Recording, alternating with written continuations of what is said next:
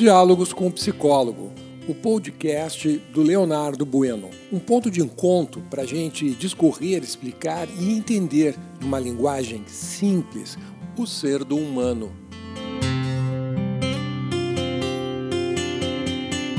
Bom dia, eu sou o teu psicólogo Leonardo Bueno. Estamos nesta manhã de segunda-feira, dia 29 de março de 2021 e hoje vamos falar sobre o egoísmo como uma virtude.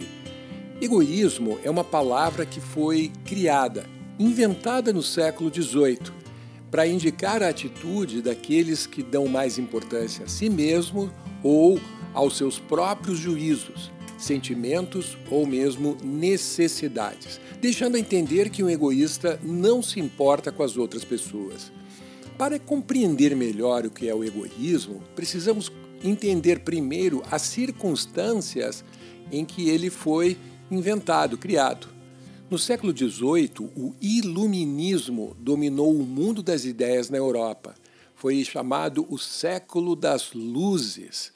O iluminismo incluiu uma série de ideias centradas na razão como principal fonte de autoridade e legitimidade e defendia ideias tais como progresso, tolerância, liberdade, governo constitucional, fraternidade e separação da Igreja com o Estado.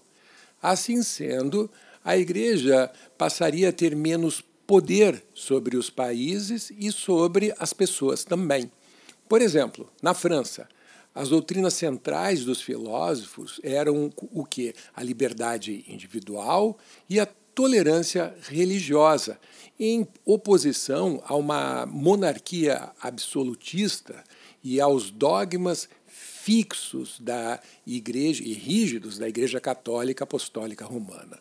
Fez-se necessário, então, criar um tema, um conceito né, que taxasse os desertores, os traidores do velho sistema, que preconizavam o uso do livre-arbítrio, o direito do ser humano tomar suas próprias decisões. Imagine na época, né?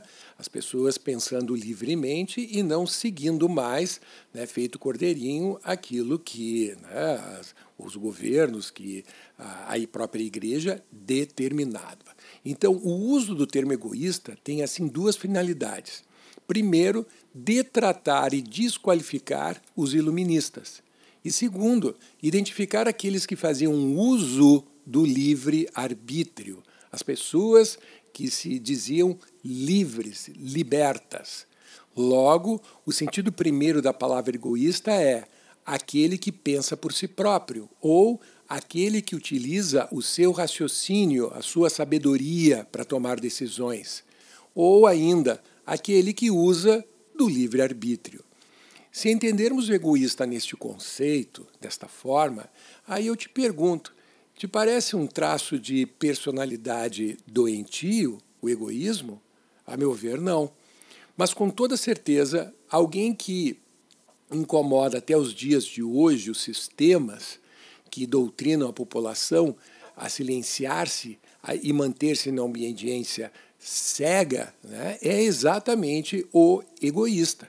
Eis o motivo que as igrejas tanto combateram e continuam a combater os egoístas. Enxergam eles né, como revolucionários que pretendem mexer e corromper com as estruturas do poder, uma vez que são livres questionadores.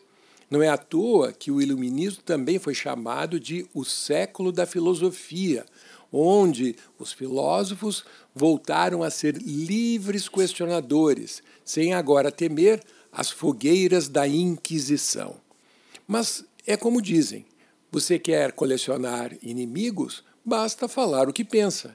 Pior ainda, se você falar estiver devidamente alicerçado, embasado, com argumentos coerentes, aí sim vai ter muita gente batendo na tua porta para né, tentar te detratar. Boa parte dos críticos da atualidade utilizam dos, de sofismas para tentar impor suas ideias. O sofisma é um argumento, raciocínio concebido com o objetivo de produzir a ilusão de uma verdade. Os incautos, aos incautos, né, o sofisma é, simula uma pseudocongruência, parecendo obedecer às regras lógicas, mas, na realidade, apresenta uma estrutura interna inconsistente, incorreta, extremamente frágil e deliberadamente enganosa. Hoje, largamente utilizadas nas famosas fake news. O método socrático, que surge após né, a, a, os sofistas, né, que foi desenvolvida por Sócrates, é claro, né, afasta a opinião para alcançar o conhecimento através do uso da lógica e da razão. Né? Então, ah, eu tenho minha opinião, baseado no quê? Não, não, não tem bases, então calhe a boca. Né? Essa era a ideia de Sócrates. Né? Então, Sócrates afastava rapidamente a falsidade das ideias, com o objetivo de construir um conhecimento verdadeiro. Em outras palavras, o sofisma não consegue se sustentar diante do método socrático.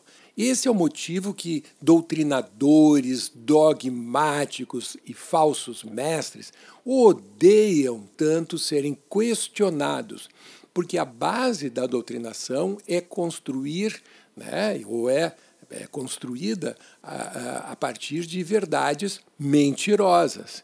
E, como tais, são facilmente implodidas por simples e pueris questionamentos e antes de serem expostos ao ridículo do questionamento, porque não vão saber responder, estes falsos gurus matam o questionador.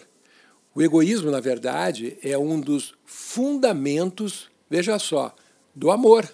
O amor tem nele um dos seus principais alicerces. Talvez este seja o motivo da sociedade fugir tanto da sabedoria do amor e querer se aproximar e se refugiar, permanecendo na ignorância e servidão das paixões.